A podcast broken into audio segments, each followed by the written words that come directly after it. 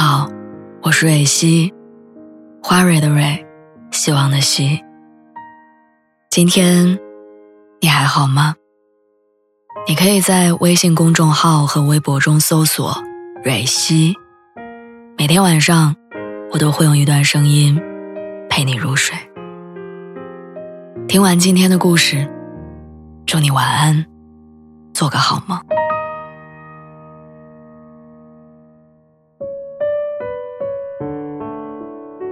有一个很神奇的现象，男生在追女生的时候，对她关心照顾，二十四小时待机，随叫随到，消息秒回。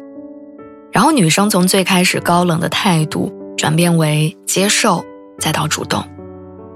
男人呢，反而变得厌烦拒绝，角色互换，于是争吵分手。这个故事好像在告诉我们，女生永远不要主动，要不然男生就不会珍惜。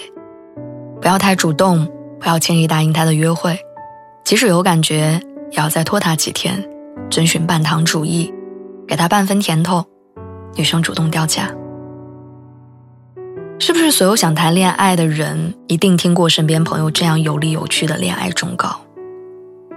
于是明明很喜欢，也装作不在意；明明为他推掉了所有姐妹的邀约，却跟他说：“我今天忙，下次吧。”明明随时随地都盯着手机，却还是在收到他消息之后要延迟十几分钟再回复他。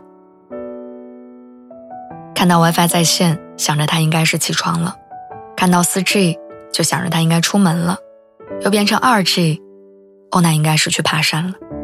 晚上 4G 了，你又担心他是不是跟别的女生出去玩了？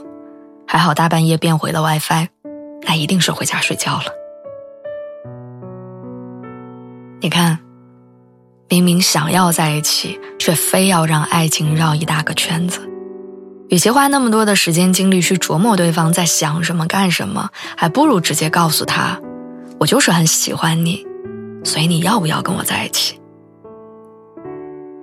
爱情里需要少一些的试探和推敲，多一些的赤诚和简单。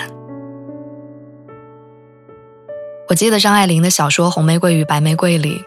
男主人公童振宝留洋的时候和玫瑰在一起，生活节奏合拍，但就是丝毫看不出来玫瑰到底爱不爱他。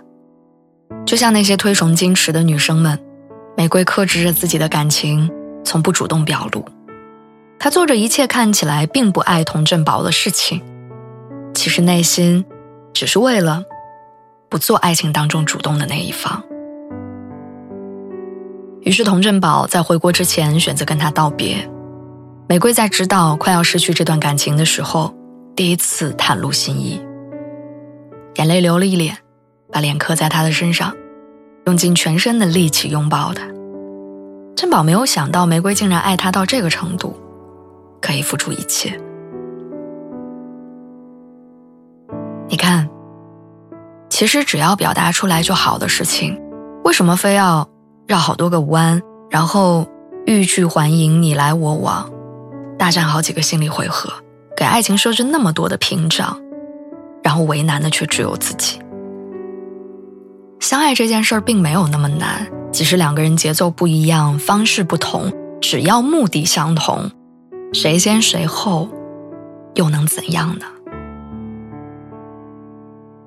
但是好像大家的固有思维就是，男生应该主动。女生应该被动。关于这个问题，心理学家做过一个研究。一开始，研究者也认为，相比主动的女生，那些被动的女生对于男生的吸引力更大。因为在人们的认知失调的理论当中，人们往往对耗费了巨大的精力和金钱的东西会倍感珍惜。于是，设计者设计了一个线上模拟交友软件，来试图佐证自己的假设。于是他们招募了一批女性玩家作为主事，要求他们一半选择主动邀约 APP 上想要邀约的男生，另一半呢就是等待被邀约，并且他们设置了两个问题给男性玩家：第一个是，如果你和这个女生出去约会，你觉得你们相处的怎么样？第二，你对这个女生的整体评价如何？男性玩家需要对这个问题进行一个程度的评分。一到十，然后用来作为男性玩家对女性玩家的喜爱程度的评比。结果却发现，女性玩家是否主动邀约与他获得喜爱程度，并没有显著相关。为了证明这一论据的可靠性，又寻找了其他的模拟样本，得到的结果是一样的。我们一直倡导的性别平等，不也就是在各方各面都有平等的权利、机会和责任吗？在爱情面前，可以选择自己爱的人，也可以拒绝自己不爱的人。可以有同等的机会去选择爱的人和爱的方式，可以为一份爱情负责。但这不只是男孩子的权利，主动追求不应该跟男性画上等号，恋爱里的花费也当然不应该由男人来承担。主动不是意味着卑微，也不代表没有尊严。主动的意思是我很珍惜我跟你的这段相遇，并且愿意努力。让我们有一个好的结果。主动的意思是，比起不知道多有分量的面子，我更在意你。